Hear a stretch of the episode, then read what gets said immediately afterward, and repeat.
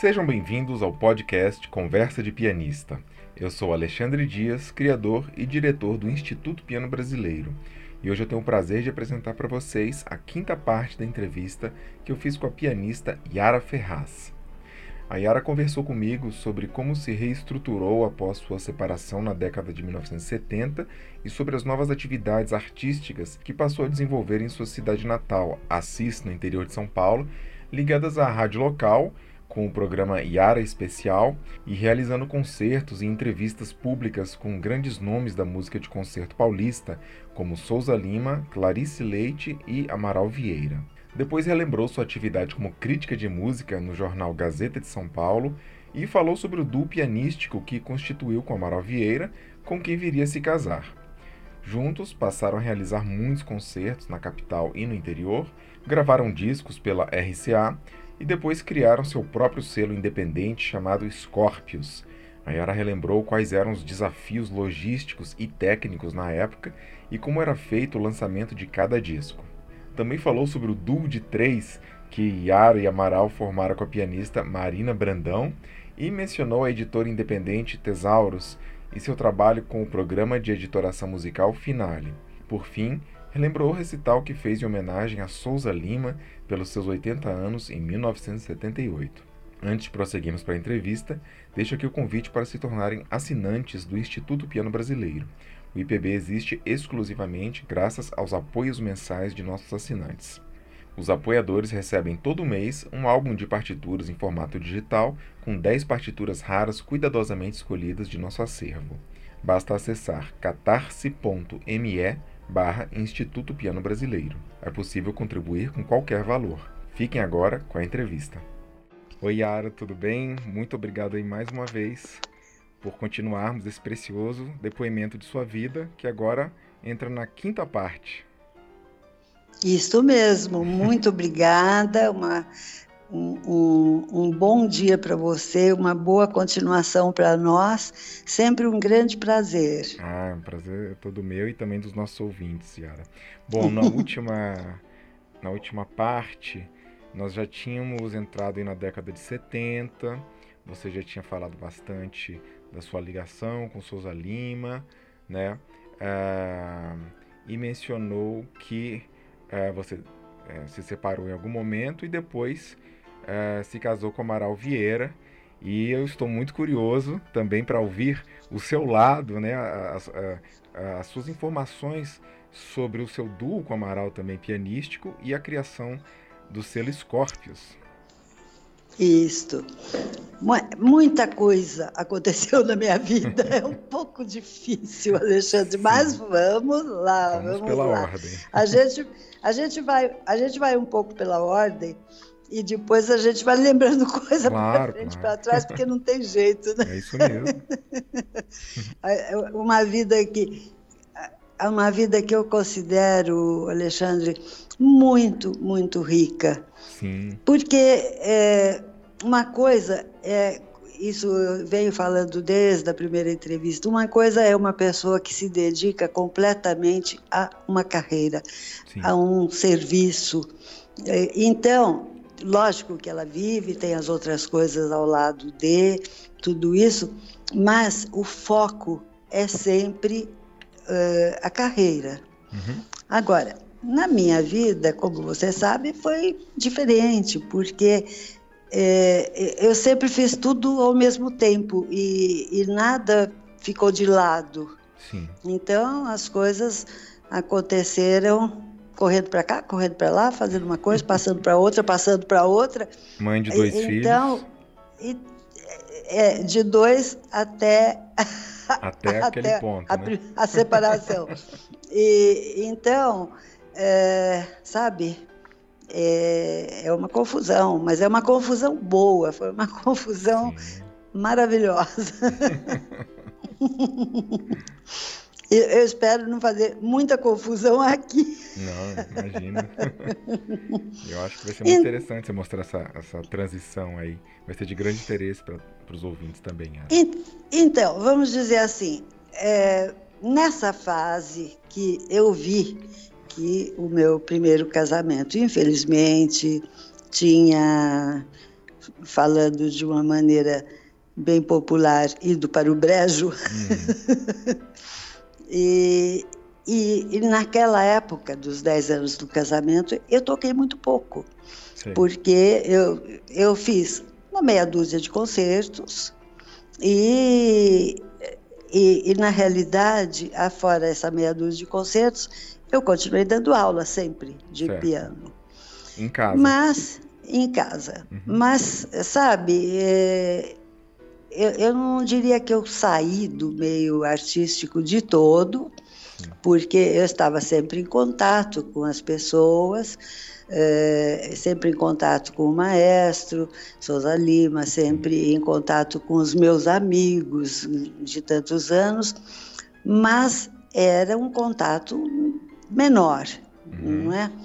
Agora, quando eu vi que o casamento não estava dando certo, eu pensei, bom, então eu tenho que arrumar minha vida para poder criar meus filhos. Sim. E, e nessa época eu estava fazendo o primeiro ano da faculdade de Direito. Isso. Daí eu. Aliás, larguei... você tinha falado antes filosofia, né? Aí, não, mas filosofia foi bem antes. Foi lá para né? trás. Não, então essa parte você não tinha falado ainda. Você tinha entrado então para fazer direito. Ok. É, é depois de. É, depois de uns 15 anos, sei lá, que eu tinha saído da escola, saído da faculdade de filosofia, eu resolvi fazer é, o curso de direito. Daí, daí fiz, uh, fiz o exame e tal, entrei no Mackenzie, uhum. fiz o primeiro ano de direito, mas daí é que eu vi que não ia dar tempo, Porque as coisas estavam muito mal. Então, larguei o primeiro ano de direito e pensei: o que, que eu vou fazer então para reorganizar a minha vida? Sim. Mas eu tinha largado de estudar, né? Uhum. É, tocava assim, as coisas que eu já sabia, e, mas meio sem estudar. Agora, da, daí eu pensei: bom, então vamos voltar à base. Uhum. Acontece que naquela época o prefeito de Assis uhum. que era uma pessoa maravilhosa, que, veja você, quando tinha 15, 16 anos, tinha trabalhado no escritório de contabilidade do meu pai. Isso quando eu era pequena. Uhum.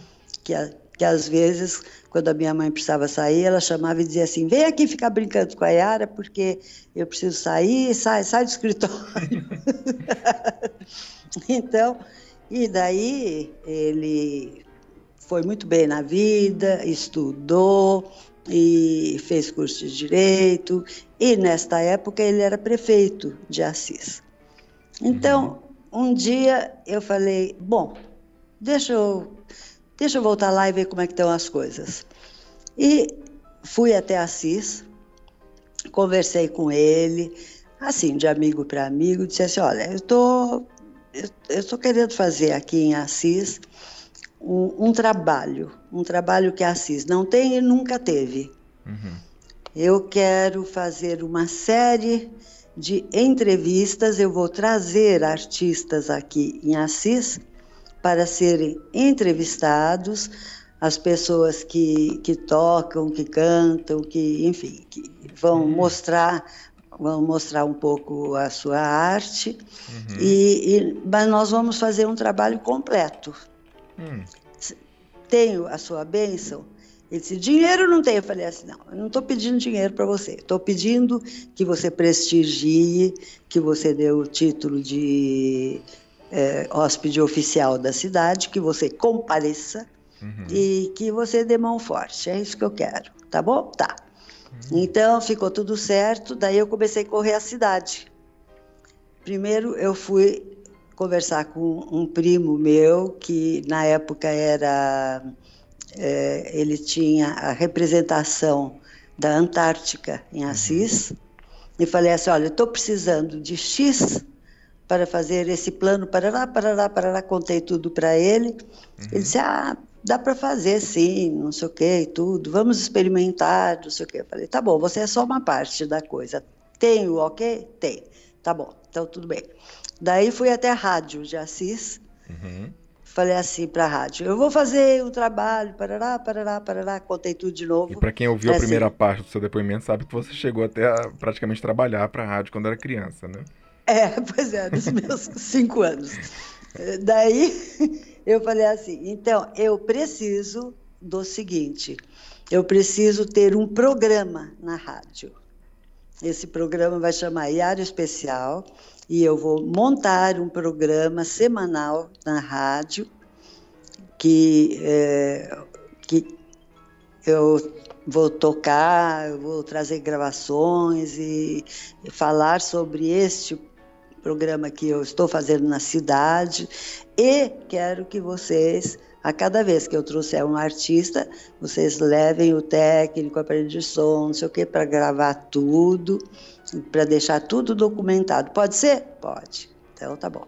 Uhum. Daí fui para o jornal de Assis. Uhum. Falei, falei, contei tudo de novo. Falei, olha, agora eu tô, vou fazer tudo isso daqui e tal, mas eu preciso que vocês me deem um espaço no jornal, não só para fazer os anúncios, tudo isso, como eu quero mandar para vocês toda semana uma coluna. Uhum. Eu vou escrever uma coluna dizendo do trabalho que eu estou fazendo, quem que eu estou trazendo, quem é, não sei o tá, tá, tá, tudo bem? Tudo bem? Ah, tudo bem, tá, tudo ótimo, não sei o quê. Tá bom. Daí fui no fui na joalheria, hum contei tudo para o dono da joalheria, falei assim, eu preciso de Assis inteiro. Então, todas as pessoas que eu vou trazer aqui é só uma vez por mês. Uhum. Então, uma vez por mês eu preciso que você faça doação de um relógio para a pessoa, porque a pessoa tem que ganhar um presente quando uhum. vem. então, se for mulher, um relógio de mulher, se for homem, um relógio de homem, não sei o quê, tá bom? Tá. Então, uhum. consegui. Daí fui na floricultura. Olha. Olha, contei tudo de novo. Se eu preciso que vocês enfeitem o local e que ofereçam um belo uh, ramo de flores para a pessoa em questão, assim, assim, assado, não sei o quê. Daí foi, nem lembro mais, no outro lugar, falei assim: eu preciso uma placa comemorativa de que a pessoa esteve aqui, para dar uma placa para a pessoa de que ela veio, de que ela fez essa entrevista, tudo isso. Tá bom? Tá. Daí tinha feito a ronda, isso tudo fiz num dia só. Você fez tudo ali, o pacote completo, né? Num dia. Nossa. Daí eu falei assim: bom, agora eu preciso ir na, na universidade, porque o salão que tinha, que era bom, e também para as pessoas poderem ir e tudo isso, era. Assis tinha uma faculdade de filosofia da Unesp. Certo. Nessa época. Então, eu fui conversar com o diretor. Tinha um piano lá? Que tinha um piano lá. Ah, Daí eu falei assim: eu preciso fazer este, essa coisa toda. E o diretor de lá, que era o professor Belotto na ocasião, adorou a ideia, porque uhum. ele, ele, como professor, ele era professor de história. E ele, e ele dizia assim: Eu sou professor de coisas inúteis. Então vamos fazer, então vamos fazer coisas úteis aqui uhum. na universidade. Uhum. E me deu a maior mão forte, foi formidável com isso, tudo isso. Hum. E daí, e na faculdade tinha um professor, que era o professor doutor José de Almeida Prado. Hum, José de Almeida Prado? É, mas não era músico, ele era, não era poeta. Almeida Prado, então. Uhum. Não, ele era poeta. E maravilhoso é de uma cultura, de uma coisa maravilhosa. Então, e a gente já se conhecia. Eu falei com ele assim: "Você quer fazer isso comigo? Porque eu não quero ficar sozinha lá. Fica mais gostoso se a gente fizer isso como se fosse uma sala de visitas que a gente está recebendo um artista uhum. e, e nós vamos conversar entre nós." E assim ficou. Daí eu falei, poxa, agora eu preciso levar uma pessoa importante, né? Uhum. Daí voltei para São Paulo, fui lá no maestro Souza Lima, contei todo o meu plano e falei assim, maestro, olha, eu sei que é uma coisa pedir isso ao senhor, mas eu preciso que o senhor entre no meu carro e que o senhor vá comigo até Assis para fazer a primeira entrevista. Isso foi o que? Em 76, 78? 75. 75. Então ele tinha 77 anos. Isso. Não, ótimo, vamos sim, não tem nenhum problema tal. E daí fomos, marcamos tudo, fizemos toda a, a, a, preparação, as pessoas que iam me ajudar lá e tudo isso, porque a coisa da rádio e do jornal era semanal e cada Sim. entrevista era mensal. Sim. Porque tinha que preparar bem a coisa, porque o pessoal não estava acostumado, nunca tinha Sim. tido uma coisa assim, né? Uhum. Olha, foi maravilhoso, Alexandre. Deixa eu só entender uma coisa. É, no, no rádio, você fazia semanal o que exatamente? Se a entrevista era só mensal? Era, era um programa de música. Ah, você tocando e falando? Hum, não necessariamente tocando, certo. colocando gravações, gravações também. Tá. Isso. Ah, e, às, e às vezes eu gravava em casa, tocando, e ah. levava a gravação também para fazer lá, porque a rádio não tinha piano Entendi. mais, né? Tá, e a coluna no, no, no jornal semanal também? Semanal, uhum. já, já prepara, falava sobre o programa semanal da rádio. Perfeito. A coluna, e preparando a próxima entrevista que vinha. Uhum. Né? E Daí, como é que foi? Olha, basta dizer para você que a entrevista do maestro Souza Lima, que deveria durar uma hora e meia, duas, durou quatro horas. e ninguém queria sair. Nossa.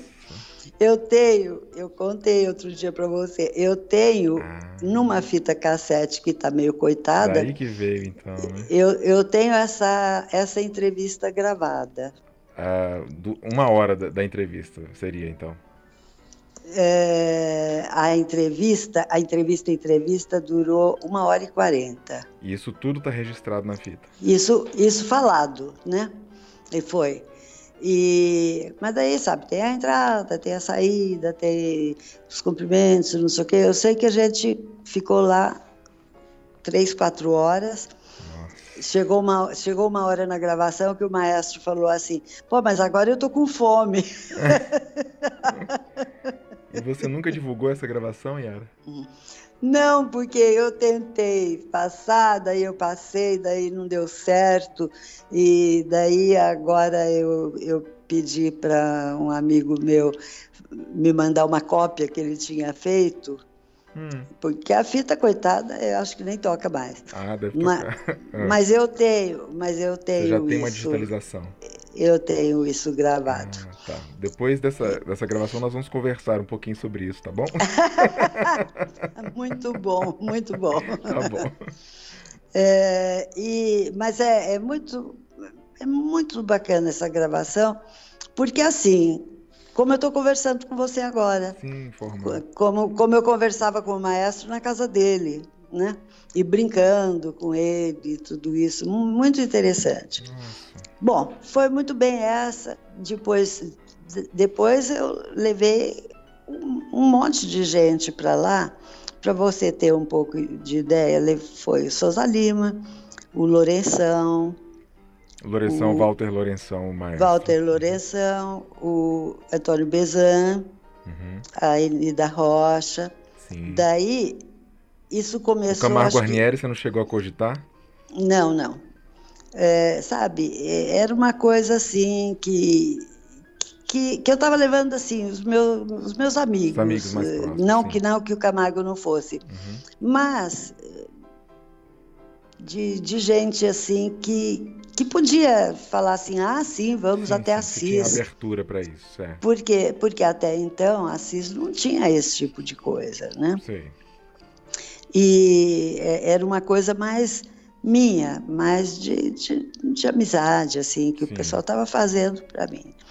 E eu fiz, um, eu fiz umas três, eu acho, e quando chegou na metade, de na metade do ano, o José Carlos voltou da Europa. Uhum. Definitiva, mais ou menos definitivamente. Sim. E daí o Maestro Souza Lima falou assim: Olha, por que você não fala com o José Carlos? Porque ele acabou de chegar da Europa, ele tem 500 coisas para contar. e daí eu convidei, e, e daí José Carlos foi comigo. Hum, então ele foi um dos convidados para esse programa. Foi um dos convidados. E, e fez uma entrevista também tão maravilhosa e, e gostou da coisa. Uhum. Daí, mas ele sabia por que eu estava fazendo essas entrevistas lá. E, e, daí ele falou assim para mim: Ah, eu, eu acabei de voltar, não estou com tanta coisa. Você quer? A gente pode se juntar, eu, você e o Almeida Prato, e a gente faz a entrevista, todas as outras entrevistas juntos. Eu Sim. falei: Maravilha, vai ser maravilhoso. E daí nós começamos então a fazer as entrevistas, nós três e, a pessoa, e o convidado. Que maravilha, Ara. Da, daí levei a Aura Mendonça, cantora paraguaia, Sim. levei, uh, levei a Lee Allison, que era uma cantora americana que por acaso estava por aqui, uhum. levei a Clarice Leite, hum. e contou toda a vida dela para eles toca, lá. Tocou o piano também? É, não me lembro se ela tocou tá. alguma coisa. Deve ter tocado alguma coisinha assim. Sim. Por quê? Quando a pessoa tocava, tocava. Quando cantava, cantava. E quando estava assim, é, sabe, que, que já não estava mais é, uhum. tocando, que não estava mais em forma, não Sim. sei o quê, Daí eu, eu sempre tocava alguma coisa da pessoa, ou quando era cantora, eu acompanhava Perfeito. a cantora. A gente preparava o programa, cada programa era preparado em um mês, né? Sim. e assim foi. E, e, teve tanto sucesso Você que lembra esse... de outros? Desculpa, mas esse aqui é o momento da gente. Hum, não, não, neste momento não, não lembro não. Uhum. Mas eu sei que foi bastante gente, principalmente porque é, isso durou o ano de 75. Sim. E daí o meu primo disse assim: Olha, mas agora eu já patrocinei um ano. Falei: Ah, tá bom, mas o pessoal quer que continue. Uhum. Daí eu fui falar com uma outra pessoa que eu não conhecia antes, mas que, que ia a todas essas entrevistas. E, e ele era. Ele tinha uma empresa que se chamava Cabiúna Pavimentação e Obras, uhum. que, e, ele próprio se chamava José Brito. Era uma pessoa muito influente e conhecida lá em uhum. Assis. Então ele patrocinou os concertos do segundo ano. Nossa, senhora, só um parênteses, você está deixando aqui uma lição uh, de, de, de, produção para quem quiser fazer isso, né?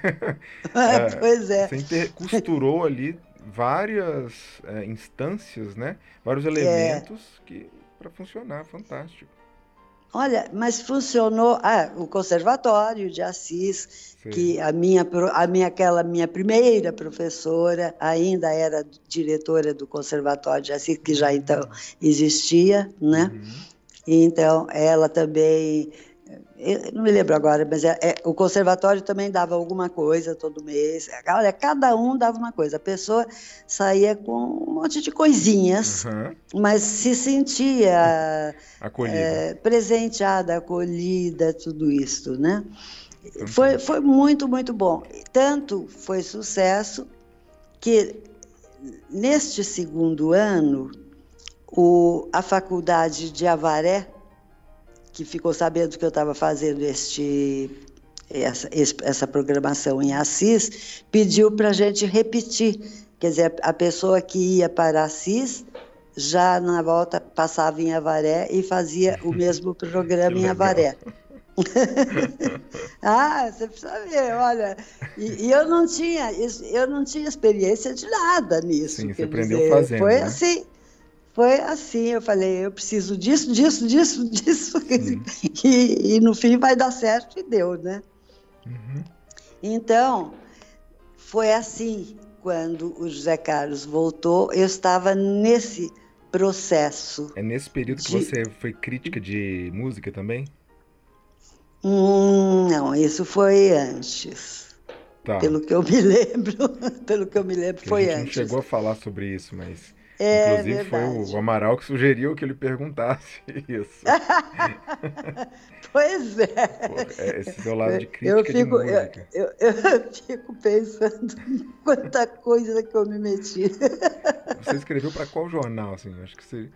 Para é Para Gazeta. Ah, tá. Para Gazeta de São Paulo.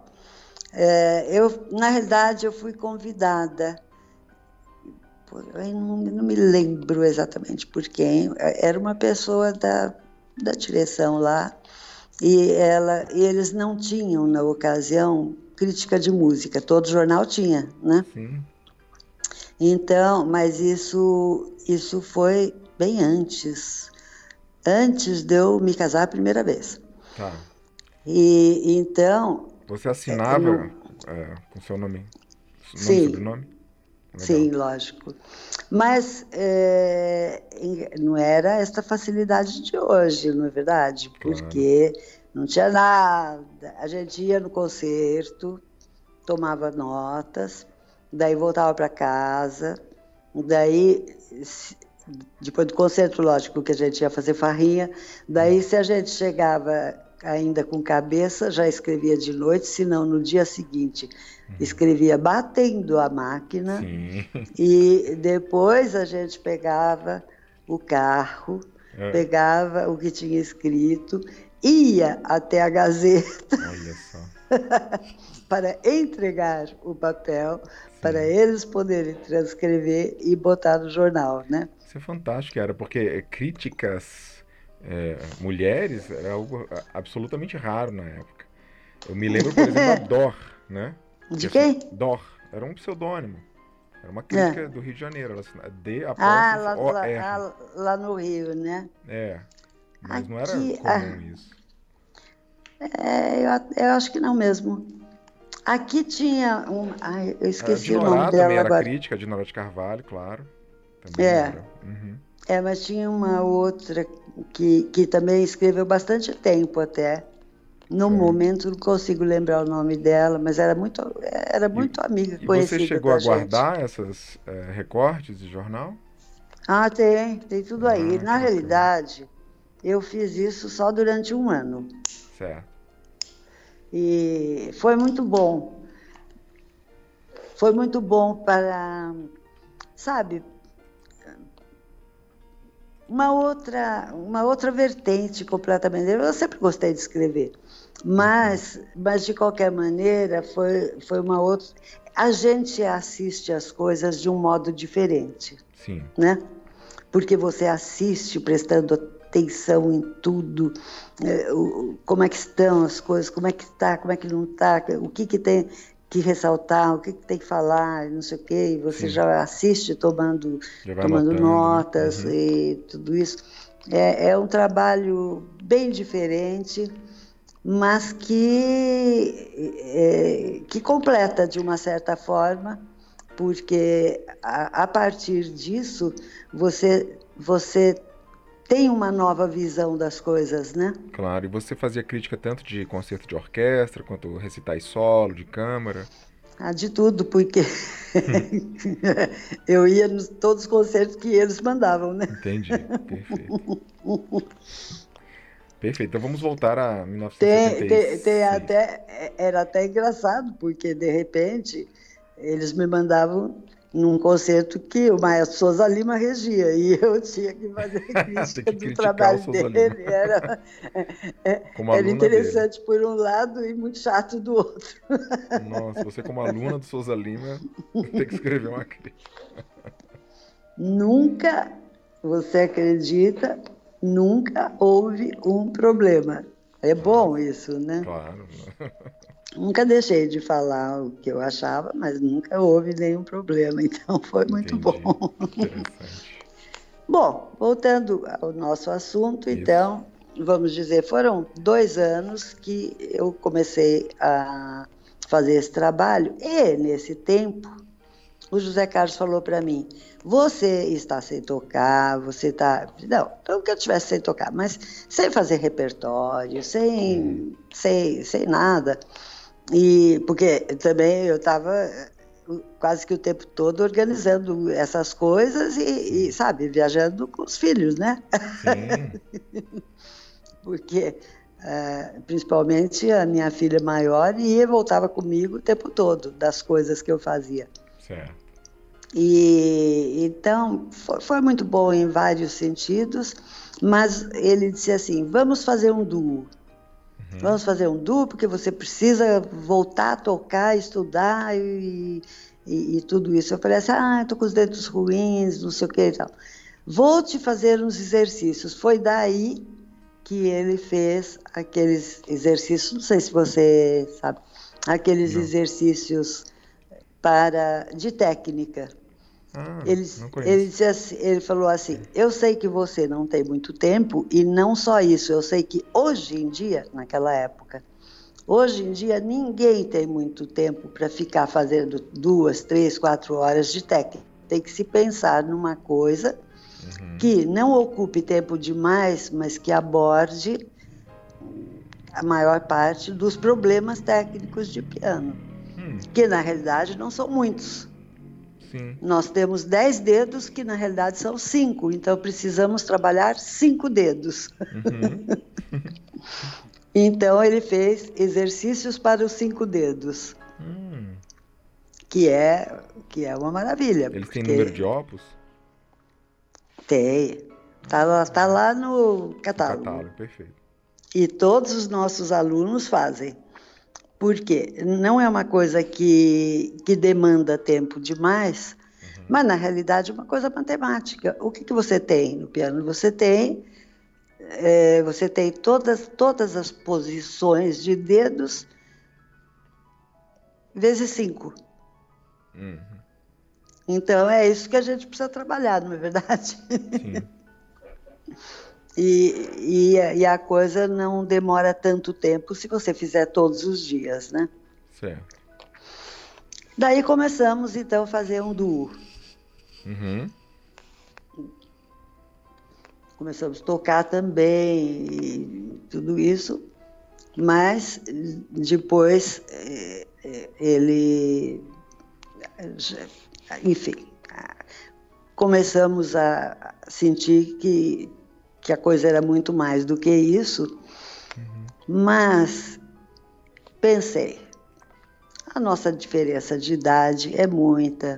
Eu tenho 36 anos, 36 anos, dois filhos, ele tem 25 anos, uhum. 24 na realidade ele tinha quando ele voltou da, da Europa.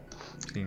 É, e, e acontece que daí, como você já sabe, ele recebeu aquela oferta de, de voltar para trabalhar. E, Sim, para se tornar diretor. Escola, da, escola Menuhin. é o, o chefe do departamento de piano da Yehudi Menuhin School. Isso. E ele disse, não, porque isso, porque aquilo, só que eu falei assim, não, você volta porque acontece que a minha vida é muito complicada e você tem nas suas mãos uma carreira de primeiríssima linha.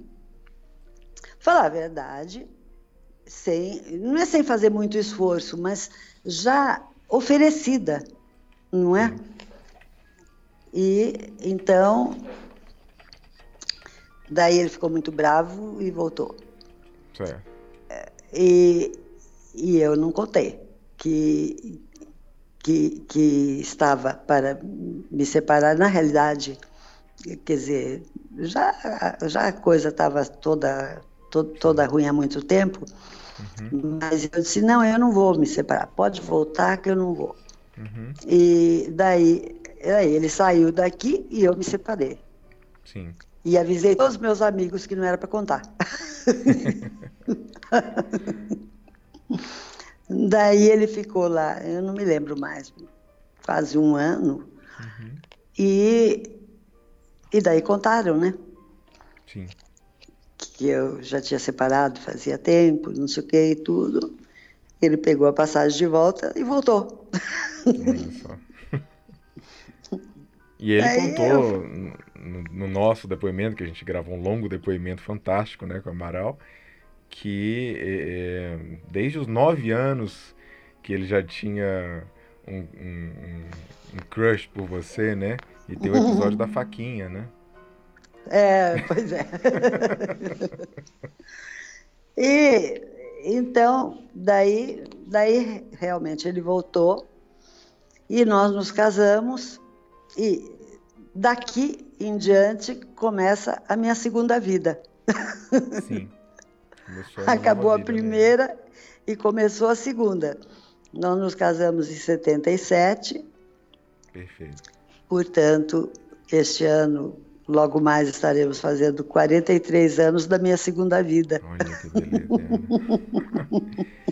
Eu acho que é interessante a gente registrar aqui também que em 78 é, vocês gravaram, participaram do LP Música e Músicos de São Paulo. É. E ali aparece você tocando a, a obra Serenidade do Souza Lima. Isso. Né? Deve ter sido sua primeira gravação, né? Não, porque porque antes, como eu disse para você, antes do nosso casamento, nós já tínhamos gravado ah, danças românticas para piano a quatro mãos, que foi antes do nosso casamento. Ah, perfeito. Então é de 76 aproximadamente, né? 76. É, é daí tá não, daí nós já, tá, já estávamos casados e já estávamos gravando outras coisas na RCA, Ótimo. né? Uhum. Porque daí na RCA, bom, nós éramos os únicos contratados de música de concerto na RCA. Sim. Porque o resto era música popular. Uhum. Então, a gente foi gravando. Na realidade, gravava um disco por ano. Sim. Às, às vezes, raramente, dois, quando ele gravava. Ele gravava sempre um disco por ano. Certo. E às vezes a gente gravava alguma coisa assim a quatro mãos, né? Uhum. Mas, mas ia muito devagar, né? Sim. Como, mas demorou uns, uns poucos anos, não, não posso te garantir quantos, mas demorou uns poucos anos para ele dizer assim, pode, mas eu quero fazer a obra completa de Liszt e eu vou acabar quando eu tiver 100 anos desse jeito, com um, um disco por ano. Sim. E, e foi daí que a gente então criou a Scorpius. Isso. Para que a gente pudesse fazer não só os listes, mas todas as gravações que a gente queria, porque é um monte de gravações. Pois né? é, vamos falar mais sobre isso, porque os primeiros LPs de Liszt ele gravou pela RCA mesmo, né? Depois vocês fizeram essa transição para Scorpius. Mas antes eu queria isso. saber, vocês gravavam no estúdio da própria RCA, né? É. é. Você se lembra como é que era o piano lá? Era, era fácil de como é que era assim? É, eles tinham eles tinham um Steinway lá. Sim. E, e a gente gravava no Steinway de lá. E, e os técnicos é, sabiam perfeitamente como gravar ali música de concerto ou uma coisa que eles foram aprendendo? É, não, eles sabiam. Porque, na realidade, gravar música popular era muito mais difícil, né? Era, pra, no, ponto de vista da mixagem. Era muito mais difícil, era muito mais difícil no sentido de que é, a música popular era toda gravada com um monte de coisa nada, e o pessoal demorava anos para gravar. Agora, na realidade, quando, é, quando nós gravávamos, nós fazíamos testes. Hum. Eles, é, isso eles não sabiam. Testes de microfone, teste como é que é para é, é pegar é o som assim, assado, não sei o que, é tudo. Nós, faz, nós fazíamos muitos testes e cada teste a gente ia para o estúdio para ouvir. Até que o José Carlos dizia: agora está bom, ninguém mexe mais em nada. Agora eu vou tocar, ninguém mexe nem na máquina, nem no microfone, nem em coisa nenhuma. Pode fumar e descansar. Entendi. Então vocês que faziam essa, essa, essa parte da microfonação, né? É. é. Certo. Que a gente não entendia nada, também fomos, fomos Sim, entendendo aos poucos, né? E aí vocês gravavam muitos takes, você se lembra como é que era esse processo? Ou costumava ser direto? a, a, a gente dependia, dependia do, da música, dependia do, do que se estava gravando. É, o que eu posso te dizer é que muitas coisas, muitas coisas foram, foram diretas. Quando, quando saía quando saía perfeito, que não precisava fazer nada e tudo isso, a maior parte das coisas não tinha cortes. Uhum. Quando tinha que fazer alguma coisa, a gente gravava, vamos dizer, duas, três, duas, três vezes inteiro. Sim, sim. E tem material, né?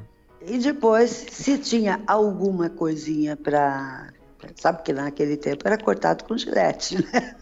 É, uma tesoura, né? É, Não, era gilete, gilete mesmo. mesmo. é. Olha só. E, e esses dias eu tenho conversado com o Valtinho, Walter Lima, que era um dos técnicos que gravava com a gente lá, uhum. e demos muita risada. Porque o Valtinho, eu falei para o Valtinho, Valtinho, você se lembra como é que era o negócio? Uhum. Tinha gente que ia gravar e que a cada dois, três compassos precisava ficar tá. cortando, cortando e colando, cortando e colando. Eu falei, você se lembra uma vez que você estava tão nervoso que você falou, eu quero sair na capa desse disco, porque eu quero sair numa foto com a gilete na mão. Ah, é, porque o técnico acaba tendo tanta influência sobre a gravação, às vezes, que o próprio artista, né? É, lógico. Mas a gente, a gente se dá bem com eles até hoje, você vê, Céu são maravilhosos. Você gravou com o Amaral pelo menos aquele disco de danças românticas que tem a, as valsas, perdão, as danças eslavas de Dvorak e as, as valsas de Brahms e a, o Andante Mazurca Tempestuosa, né? E também é. gravou é. um LP muito interessante com a Sinfonia em Sol Menor de Alberto Nepomuceno, e a Meditação Isso. número 2 de Fúrio Franceschini, ambas originais para orquestra, mas aqui transcritas para quatro mãos, né? É, isso foi bem depois, mas foi isso, depois. Não, isso não foi RCA. Perfeito. Porque isso foi anos e anos depois. Foi, foi ao vivo, na realidade, porque a gente fez a estreia da, da, da versão a quatro mãos da Sinfonia, né? Sim, sim. E, e a Rádio Cultura gravou. Ah, então foi gravação da cultura. Então, então foi gravação da cultura. Duas perguntas. Tem outros LPs de vocês tocando juntos? E é, você, che você chegou a cogitar gravar piano solo? Porque parece que você nunca gravou nessa época piano solo. Não, não, nunca gravei. Aliás, eu nunca gravei um disco de piano solo. Só tem aquela faixa que eu mencionei no, aquele LP Música e Música de São Paulo, você gravou essa. É, mas daí não era, mas daí não era um disco meu, não, né? inteiro não. É. é. daí era uma coisa para o museu, né? Sobre isso, é, Museu da Mais do Som. Você chegou a pensar sobre isso? Você sentiu falta de ter um LP solo seu? Não, é, sabe, durante, durante muitos anos da minha vida, é, é até uma coisa que eu gostaria de comentar com você. Eu sempre gostei de tocar com pessoas. Música de câmara. Por quê? É, lógico que eu fiz nem sei quantos recitais sozinha. Sim. Muitos na minha vida. Quando, quando você toca sozinho, é muito bom. Uhum. É muito bom porque você está sozinho, você resolve as suas coisas, você faz o que você quer, o que você acha, e, e, e você dá o seu recado, uhum. né? Bom ou mal, seja como for, é você, né? Uhum. Agora, eu sou uma pessoa de amigos. Sim. Eu sou uma pessoa que gosta de pessoas, que gosta de gente. Agregadora. E, né? e eu acho que o estudo de piano é uma coisa maravilhosa, tanto que sempre fiz. Mas Sim. é uma coisa muito solitária. Muito. Se você passa a vida tocando para fazer recitais, você passa a vida na frente de um piano, de uma música, entre quatro paredes. Tem que ter perfil para isso, né, Yara? É. E eu, tudo bem, eu, eu fiz isso bastante, bastante tempo, mas mesmo nesse tempo todo, eu sempre fiz música com os outros. Por exemplo, eu fiz muitos concertos com o Pérez de Vorek, Sim, que era violista da, da Orquestra Sinfônica do Municipal, né, do Teatro uhum. Municipal. Fiz muitos concertos com ele, éramos muito amigos. Eu gravei um LP com a Nilde Capucci, cantora. É, eu fiz muitos concertos com a cantora Aura Mendonça, uhum. paraguaia, amiga também da gente. Depois, como nós já falamos, eu fiz duo com a Regina Penha, com a Mali Weisenblum. Sim. Depois eu comecei é, com, com o Maestro Souza Lima, como já falamos. E depois comecei esse duo com José Carlos, mesmo uhum. antes da gente se casar. Sim. É, e e, e esse duo nosso, fizemos nem sei quanta coisa. Eu seria incapaz de dizer quantas coisas nós fizemos de concertos, de apresentações, de televisão, de rádio, quatro mãos e dois pianos. Ah, dois pianos também. Muito. Tanto que eu vou dizer para você, dessa musicoteca enorme que nós temos aqui, é, uma das grandes partes que nós temos é de repertório quatro mãos e dois pianos. Incluindo brasileiros, claro. Incluindo brasileiros, mas de, de tudo, né? Sim. Veja, e, e, sabe que o José Carlos sempre tem ideias. Não tem um dia da vida dele que ele não tenha ideias. ele é muito criativo, né? então, por exemplo, só para você ter uma ideia, é, quando chegava no começo do ano, a gente dizia assim: então o que, que a gente vai fazer? Não sei o quê. Daí ele vinha com todas as ideias dele. Né? Por exemplo, fizemos, um, fizemos concerto com a obra completa de Weber para piano a quatro mãos. De Weber? É. Nunca ninguém tinha feito aqui no Brasil. Sim, raríssimo. Talvez uma coisa, uma coisa que outra, mas a gente fez. A obra completa dele dá um, um recital. Certo. Muito interessante. Fizemos. Daí, minutamos tudo, fizemos outro concerto com a obra completa de Schumann para piano quatro mãos. Também raríssima. Também dá um recital. Daí a outra ideia dele foi fazer os seis concertos de Brandemburgo de Bach na transcrição para quatro mãos do Max Reger. Foi a Nossa, primeira vez que sim. se foi a primeira vez que se fez isso aqui no que Brasil. Beleza. Fizemos, como dizer, a estreia, fizemos, enfim, pela primeira vez, fizemos o ciclo completo dos seis concertos do Teatro Municipal. Ah, no Teatro Municipal? É. E depois tocamos muitas vezes, porque sempre que chegava a Páscoa, a gente fazia um. um a gente rodava as, as igrejas daqui de São Paulo, Sim. levava piano e fazia tipo assim seis, seis concertos em seis igrejas diferentes, tocando o ciclo completo de novo, né? E para transportar o piano? Ah, mas sempre tinha jeito, porque, por exemplo, a gente falava, se a gente ia fazer isso numa igreja, a gente arrumava um patrocínio Sim. e daí, daí entrava aquela parte outra que é de, de arrumar as coisas, né? Sim, sim. E, e daí falava com a Piano Fatura Paulista, eles sim. mandavam o piano. Piano Fatura Paulista e... que, que fabrica o Fritz Dobert, né? Isso. Eles, eles mandam, toda vez que nós precisamos de piano para dar concerto em locais que não tinham piano ou que o piano era muito ruim, eles mandavam. Hum, que beleza. Então, nessa parte a gente não tinha problemas. E, e, e, to, repertório... e, tocamos, e tocamos muito, muito no interior. Olha, a, a Secretaria de Cultura, em certa época de Estado, né? Uhum. Tinha sempre um programa de fazer concertos pelo interior. Nós fazíamos concerto por esse interior todinho, cidades e mais cidades. Se era para aqueles lados, por exemplo, de Marília, Ourinhos, Assis, Presidente Prudente, para aqueles lados. Hum. Tinha uma loja de pianos em Marília, uhum. que se nós tocávamos a quatro mãos, eles mandavam um, se nós tocávamos a dois pianos, eles mandavam dois. Nossa, que beleza. E eles achavam maravilhoso. o dono da loja botava dois pianos num caminhão, caminhonete, sei lá o quê, e, e levava, e afinava, e a gente dava o concerto. Pianos de quarto tinham... de cauda. Hum, dependia do que tinha. Certo.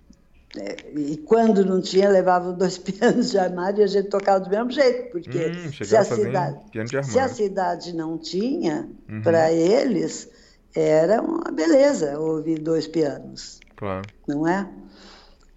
Por exemplo, fizemos estreia em nem sei quantas cidades de um, uma peça do John Donald Robb, uhum. que para dois pianos, que chamava Dances from Taxco. Uhum. que era um, que era, era uma suíte, ele tinha duas, eram duas suítes com temas, como eu te contei, com, com temas da, da região, lá do, dos índios, das, das coisas, né? Fizemos muita, muita coisa. Repertório brasileiro, o que, que você lembra de terem tocado, Yara? Ixi, muita coisa. Não vou poder te dizer assim nomes. É porque tem algumas peças que são assim mais, mais tocadas nesse repertório, né? A Congada do é. Leone, por exemplo, é um clássico. É, isso, né? essa, essa parte de música brasileira, fiz, fiz muita coisa com o José Carlos, mas fiz, acho que mais coisas com a Marina. Isso, vamos Mas nós vamos chegar lá. Com a, com a Marina Brasileira. Mas, é, mas a gente, tá. a gente vai, a falar, gente então, vai da, chegar lá. Da Scorpius, né?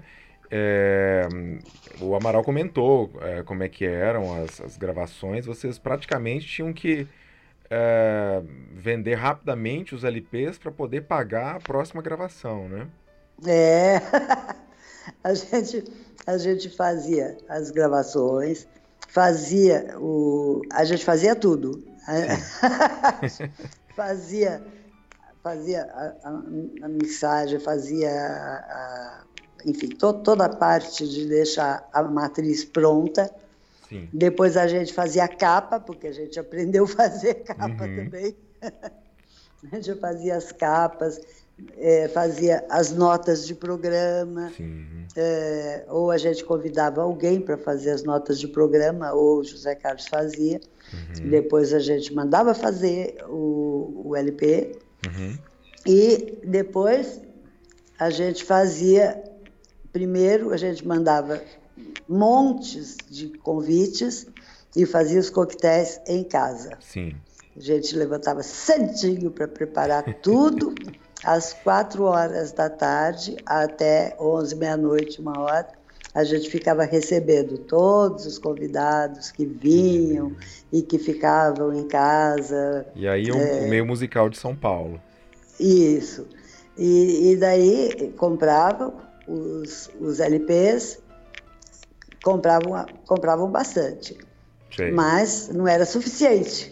Hum. Daí tinha os outros, ah, não pude ir, mas eu queria o disco. Ah, ah você manda para mim, não sei o quê. Mas que manda, quer dizer, era eu mesmo que ia entregar, né? e assim a gente entregava, entregava, entregava, entregava, porque tinha 30 dias para pagar. Trabalho e, hercúleo. E, então, então tinha que conseguir o dinheiro suficiente para pagar a prensagem, né? Onde era feita a prensagem, era?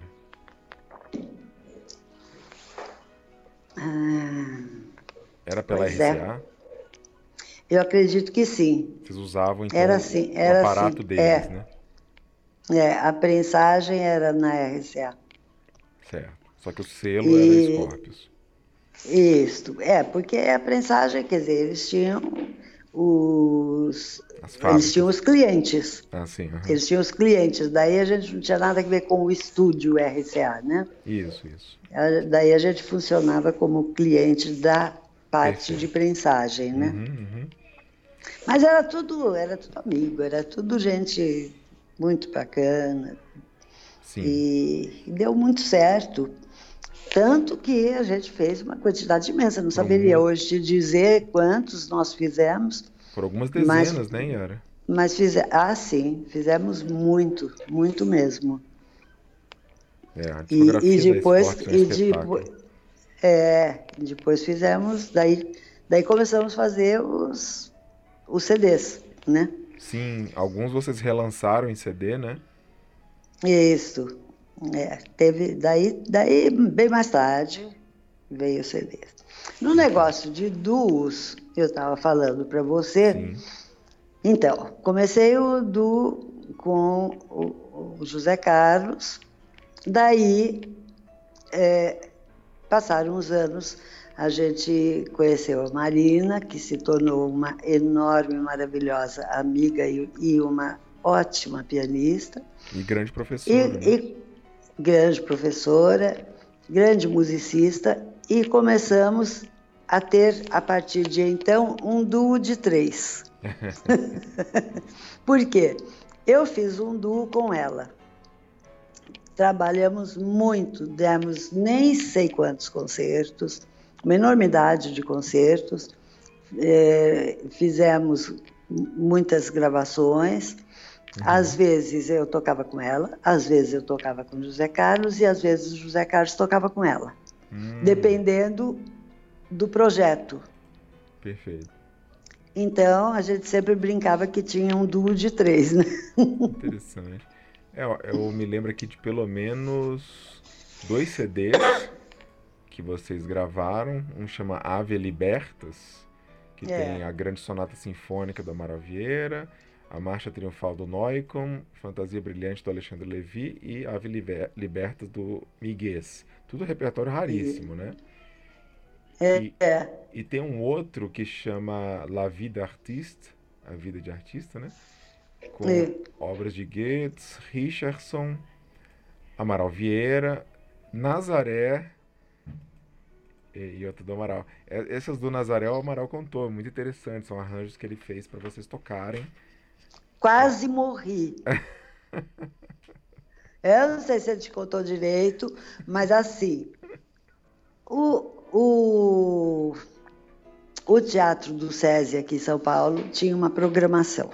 Sim. Toda terça-feira tinha concerto, o resto do tempo era teatro, né? Uhum. Mas toda terça tinha concerto. E segunda era. não tinha nada. Daí, a gente, todo começo de ano, a gente ia lá para ver o que, que a gente ia fazer naquele ano, conversava com a diretora e, e a gente sempre marcava um recital sozinho meu, um recital sozinho do Zé Carlos e um recital a quatro mãos, né? Uhum. Às vezes, às vezes surgia outra coisa, mas isso era o normal. Bom, daí tudo bem, preparava os conceitos, não sei o quê. Daí, acho que, eu não lembro, passou um ano, dois. Daí, uma vez a gente chegou lá e ela disse: Sabe, acontece que a gente está tá formando um público uhum. e, e acontece que tem, tem gente que não, não, não conhece o repertório. Então a gente queria, agora nós vamos fazer esse ano uma série de concertos aos domingos, certo. De manhã, com um repertório mais leve, um repertório assim, que, que seja mais para um público que, que não é tão afeito a, a concertos. Uhum. E o José Carlos falou assim: Ah, mas que ótima ideia, não sei o quê e tal. Daí ela disse assim: Então, eu gostaria muito, vocês têm, vocês tocam, vocês dois, Nazaré e uhum. Zequinha de Abreu. Uhum. E o José Carlos falou assim: Ah, sim, lógico. Eu só olhei assim e falei, meu Deus do céu. Não tocavam. Da, nada. Daí ele, ela disse assim, ai, mas que ótimo. Então já vou marcar no próximo domingo. Isso era numa sexta-feira. Vou marcar no próximo domingo. Daí o Zé Carlos falou assim, ah, tá bom, sem problemas, não sei o quê. Eu estava quase desmaiando, né? Daí, tudo bem, conversamos, finanças, não sei o que e tal. O que, que vocês vão tocar? O Zé Carlos falou assim, ah, deixa a gente ver nas coisas que tem, daí a gente do programa. Nossa. Saímos. Quando eu me vi na calçada, eu falei: "O que que você está pensando? O que que nós temos de Nazaré?" Não, não temos, mas vamos ter. estou indo para casa começar. Nossa. Daí E nessa ele época eu acho que começou. já existiam os arranjos que o Mignone fez para dois pianos de Nazaré. Talvez Eu poderia- acho, eu acho que sim. Mas para quatro mãos não tinha nada, ela só tinha um piano. Não, né? quatro mãos não, né? Daí ele disse: Estou indo para casa para começar. Eu falei: Que ótimo, porque seja como for, enquanto você está compondo, você está vendo o que você está fazendo. E eu não, né? Ele disse assim: Não, mas tudo bem, vou começar. Daí ele começou no domingo, Uhum. para tocar no outro domingo. Sim. Daí ele começou, ele, ele fazia, quando acabava uma, ele me chamava e dizia assim: vem aqui, vamos tocar. Como vamos tocar? Não, vamos, vamos começar. Vamos ler. Daí a gente lia uma vez ou duas, daí ele dizia assim: ótimo, é isso mesmo. Então tudo bem, amanhã a gente passa de novo. Vai lá, estuda um pouco a sua parte. Que eu, que eu agora vou partir para a segunda.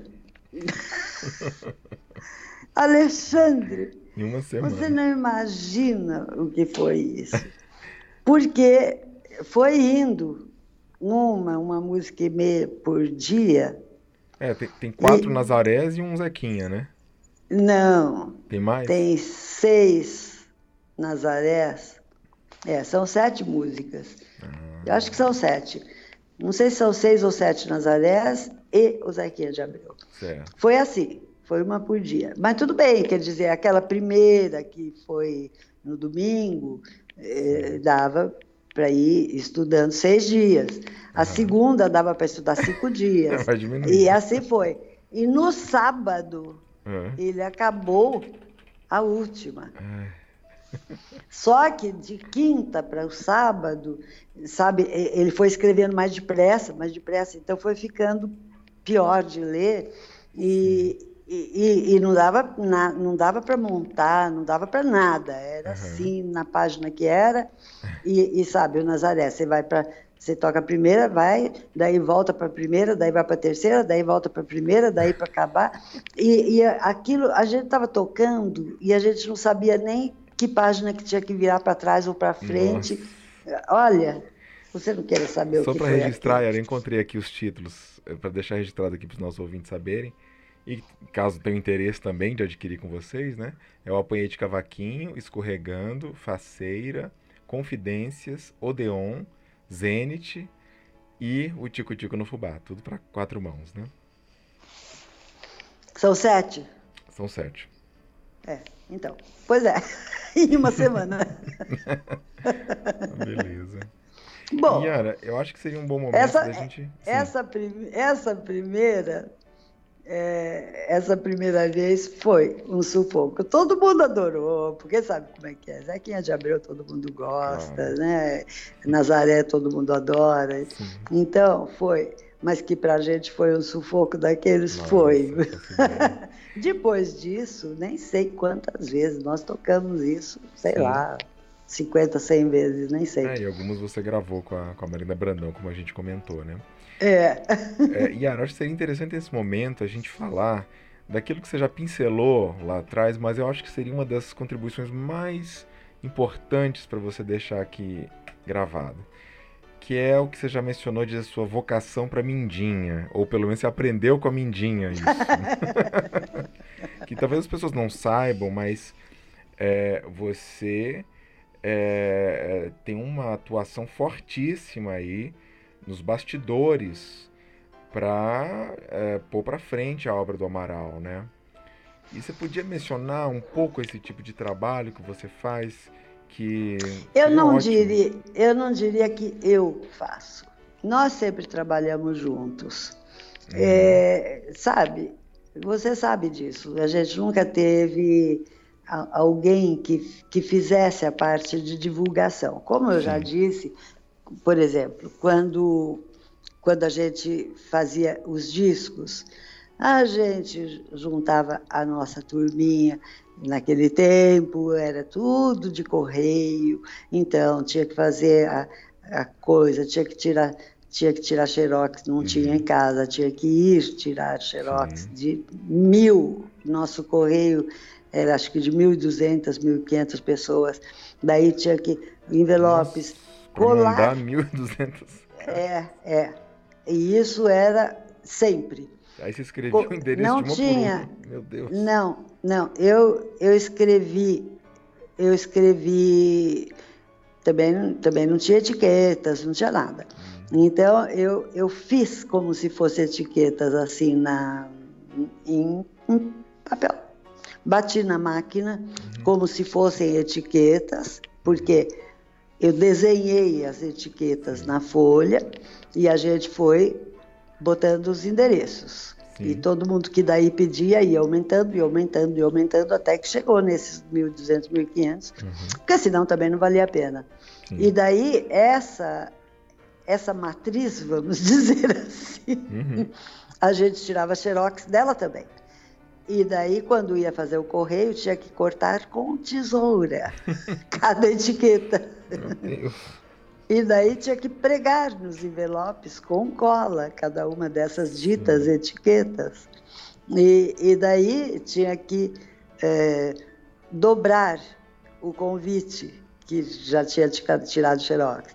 Daí um dobrava, o outro outro cortava as etiquetas, outro pregava as etiquetas, outro botava dentro do envelope e outro fechava o envelope. e daí o último que até numa época foi o nosso filho que era pequenininho que queria carimbar o remetente, que era um carimbo, né?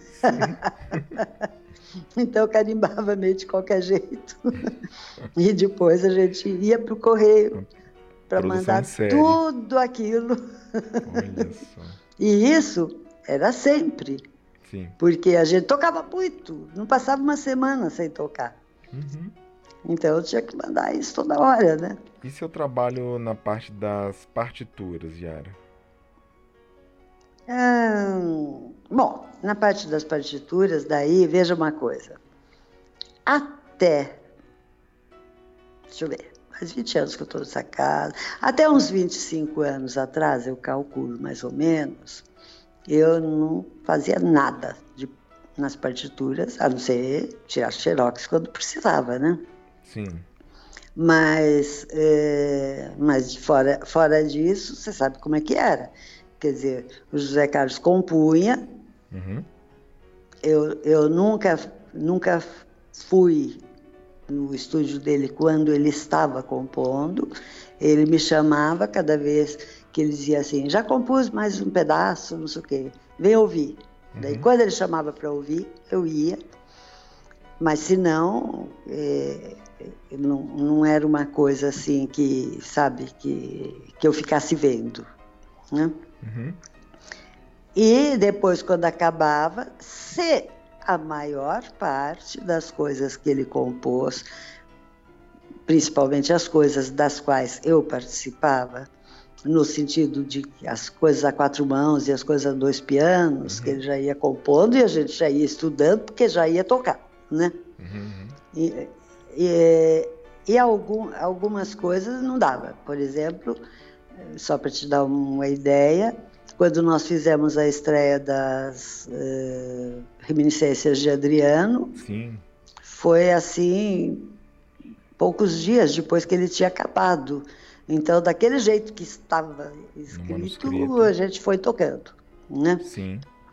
E algumas coisas ele fazia cópia manuscrita. A cópia dele manuscrita é, linda, você já deve ter visto. Sim, super né? esmerada. É, muito, muito bonita. Ele tem uma mão boa para desenho. Aliás, então... a gente não mencionou isso, mas vocês gravaram bastante também obras dele. Então, a Reminiscência de Adriano é uma delas, mas tem aquela grande sonata sinfônica, né? Tem outras é. obras. É, Sim. gravamos. Olha, eu acho que Bom, das coisas que ele escreveu para quatro mãos e dois pianos, não tem nada que a gente não tenha tocado. Sim. Ou em concerto, ou, ou, ou, gravação, ou gravar o concerto. É por uhum. isso que tem tanta coisa, né? Sim, sim. mas tocamos. Tudo que ele fez para quatro mãos e dois pianos foi tocado. Né? Sim. Acho que não tá... tem nada que não tenha sido tocado. Perfeito. E você está falando então das partituras que no início eram lidas direto no Não, não fazia, não fazia nada porque, quer dizer, ele escrevia, ele copiava e, e o resto era xerox como era na época. Quando começou a aparecer o programa Finale, Sim. eu logo me interessei para aprender. Uhum. Então, é, eu providenciei o programa, conheci uma, um, um, rapaz que, que sabia mexer muito bem e falei para ele assim, ó, vem me dar umas aulas. Sim. Então vamos assim, assado. Falei, não, ó, não quero assim, eu quero rápido. Então, vamos é um pegar uma coisa fácil. De, de, de aprender é, de, de, uma maneira ampla, né? É, mas era aquele finale 3 que você nem, nem sabe. Era o finale 3, era comecinho, não sei se Sim. teve algum antes. E então, justamente como é muita coisa, eu falei para ele, não, não quero assim. Eu quero assim, vamos pegar uma música fácil, uhum e a gente já vai fazendo. Começa assim: como que eu vou botar as pautas Isso. no tal papel lá que está uhum. no computador? Ah, então põe a pauta assim. Eu falei: ótimo, peraí. Anotava num, num caderno, no jeito mais simples e mais rápido. Uhum. Muito bem, agora olha na música tem clave de sol na mão direita e tem clave de fá na mão esquerda. Como que eu ponho as claves? Ah, olha, põe assim. Então, tá bom. Eu, eu não quero palavreado e eu não quero coisa arada. Eu não quero parar. Uhum. Cada coisa você me explica uma vez, eu ponho no caderno e pronto, já aprendi. e, e daí foi assim. Realmente foi muito depressa. Porque eu acho que em um mês a gente já tinha abordado tudo que tinha na, naquela época Sim. Que, que o final era mais simples. Certo. E daí, à medida que o finale foi ano a ano soltando mais um e mais um e mais um, a gente só tinha que olhar o que, que tinha de novidade, né? Sim. E aí você passou a editorar obras do Amaral, né? É, é, mas no meio de toda essa confusão que você está vendo que era a nossa vida, então não dava para fazer muita coisa, né? Sim. não é que eu passei não, a editorar toda a obra. Precisa de um, eu de um passei a editorar naquilo que sobrava de tempo. Sim. Dentro, dentro do que tem de obra, olha, acho que não é nem 10%. Pois é. Infelizmente. Vivo conversando com o Amaral, até queria saber também como é que você vê essa questão. É, de, você vislumbra a possibilidade de existir uma edição completa das obras do Amaral? Bom, tinha que ter bastante gente fazendo. Né? Muita gente, muito dinheiro, né? É. Custear isso tudo.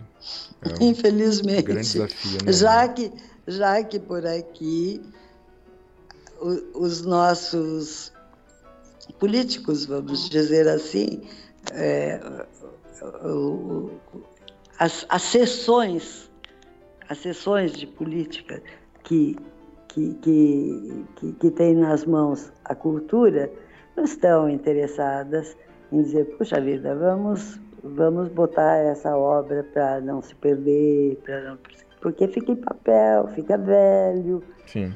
É, é, você sabe como é que é, melhor do que eu. É complicado, né? É. A gente está fazendo na medida do possível. Estou acabando o Stabat Mater. Nesse momento você está trabalhando no Stabat Mater, né? É. Olha só. E era só um Mas é assim, quando é obra, quando é obra grande demora bastante, você sabe, né? Claro.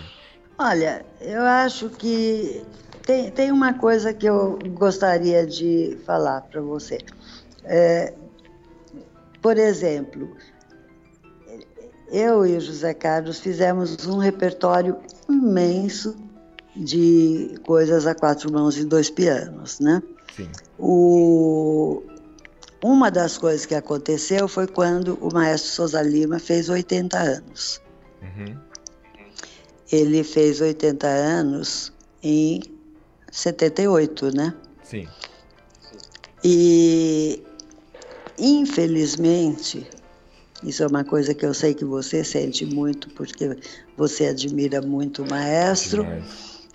E quando nós vimos que ele ia fazer 80 anos, então nós propusemos naquela aquela série de concertos do, do, do Teatro do SESI de, de, de que eu fizesse um recital de obras só do maestro para festejar os 80 anos dele. Sim. Daí foi muito bem aceito, tudo isso. E daí eu comecei a fazer o programa tal, e fui lá e contei para o maestro que eu ia fazer esse recital em homenagem a ele, tudo isso. E na hora ele achou, ele disse assim, ah, que bom, que ótimo, muito obrigada, tá, tá. Mas depois passou um, um pouquinho e a dona Maria me ligou e disse: Maestro está muito chateado com você. Eu disse: Ah, é? Por quê? Ela disse: Por que você veio falar que você vai fazer este concerto dos 80 anos dele e ele não quer que ninguém fique sabendo que ele vai fazer 80 anos? Hum. Eu, eu, eu achei meio estranho, não sei como é que foi a conversa lá. Mas eu falei assim: Tá bom, dona Maria. Olha, eu estou indo aí para nós conversarmos. E daí eu fui divulgado lá. nos jornais, etc, que ele fazia. Não, não mas olha, olha, que bobagem. Uhum. Olha que bobagem. Quem que não sabia que ele ia fazer 80 anos? Pois é. Não, não tem como esconder uma ele coisa dessa. Uma pessoa conhecida, aliás, uma pessoa conhecida como ele era. Uhum. Mas eu, eu, eu acho que ele estava, de certo, numa fase de depressão uhum. e que, sinceramente, entre nós, ele esperava que esses 80 anos dele fossem muito comemorados. Que, de certo, tivesse um concerto no Teatro Municipal, com orquestra, com as obras dele, Sim. Que ele talvez até o, tocasse, tocasse, alguma coisa. O concerto pelo Sebastian Benda, né? o concerto para piano e orquestra do Souza Lima, né? Mas acho que não foi no ano que ele fez. Foi em 70, primeiro foi? 72, depois 78. Ah, pois é, mas acho que não foi assim, não sabe, foi, o que ele queria. Por exemplo, não, não teve um recital, eu não sei o que eu fiz. Certo. E daí eu fui lá e, e falei tudo que eu achava. Uhum. Falei assim, onde já se viu, maestro? O senhor, eu, eu não sei o que, que o senhor está pensando. O senhor acha que o senhor vai esconder que o senhor tem, vai fazer 80 anos? Não tem como esconder isso. Todo uhum. mundo sabe. Agora, tudo bem, eu vou. Pensei de fazer esse concerto, é uma homenagem pequena, é, é no Teatro do SESI, não é, não é tudo que o senhor mereceria, mas é, é o que eu posso fazer. Sim. E, e eu falei assim, e depois, além do mais, o senhor precisa pensar que o senhor está fazendo 80 anos, quer o senhor queira, quer não. Então, uhum. se o senhor quiser que eu faça esse concerto, muito bem. Se o senhor não quiser, não faço. Uhum, uhum. Daí ele disse: não, de jeito nenhum. Eu pensei bem sobre o assunto eu pensei e eu vi que realmente eu estava errado, eu, eu agora sou uma nova pessoa, eu sou um novo homem. Hum. eu falei assim, ah, que bom. que bom que o senhor é um novo homem, porque o senhor está começando uma nova fase da sua vida, de qualquer forma. Sim. Então, daí estudei, fui lá, fiz o concerto é, Com participação do, do Amaral lembro, Vieira, né? Não me lembro agora o que, que eu toquei, fiz um recital e, e daí fizemos. O Amaral depois, participou, depois né, Yara, eu, desse, desse. Então, depois que eu acabei é, a parte de recital, o José Carlos entrou e nós fizemos a estreia de uma peça dele para quatro mãos, que era nova, né? Sim. Que, que a gente tocou ainda nos garranchos também, como sempre fazia. Entendi. Uhum. e que se chamava Introdução e Frevo. Ah, certo. Voltando e eu acho que foi, foi a última. Bom, infelizmente ele também não demorou muito para se ir, né? Sim. Yara, então eu acho que esse é um bom momento para a gente encerrar aqui essa parte. É, excelentes todas as informações que você passou, tudo tão detalhado e tão rico e que ajudam a gente a, a, ter, a ter uma ideia mais concreta né, e mais humana uh, do que, que é uh, uma carreira né, de pianista que tem suas, suas glórias e os seus percalços, e seus enormes desafios também. Né? Então, eu te agradeço imensamente. Uh, e depois vamos gravar então a, a última parte falando aí uh, das décadas seguintes, da, na, nas quais inclusive você participou ativamente, uh, auxiliando nas turnês do Amaral pelo Japão. Tá ótimo, você não tem que agradecer. Tá sendo ótimo essa nossa conversa. Sou eu que agradeço de, de poder rememorar assim um pouco das coisas da minha vida, porque a gente vai passando de uma coisa para outra, de uma coisa para outra, e a gente nem pensa mais, não é verdade? Sim. Mas agora eu estou rememorando um monte de coisas, algumas eh, que eu já não pensava há muito tempo, que estavam até meio esquecidas. Ótimo, quem então, sabe? Então, eu é que agradeço e espero que que as pessoas possam com isso ficar com um documento de não não não meu, mas de todas as pessoas com as quais eu convivi e de todas as pessoas que que são citadas e que fizeram parte desta não só da nossa vida, mas da vida artística brasileira. Com né? certeza, né? Yara. E quem sabe isso serve de estímulo para você escrever suas memórias também. vamos ver, vamos ver. Tá ótimo. Um grande um grande beijo, beijo para você, também. querido. Tchau, Yara. tchau, tchau. E assim ouvimos a quinta parte da entrevista com a pianista Yara Ferraz. Acompanhe os trabalhos do IPB através das redes sociais Instagram, Facebook e especialmente nosso canal no YouTube, em que diariamente postamos uma grande quantidade de materiais raros relativos ao piano brasileiro. Um abraço, tchau!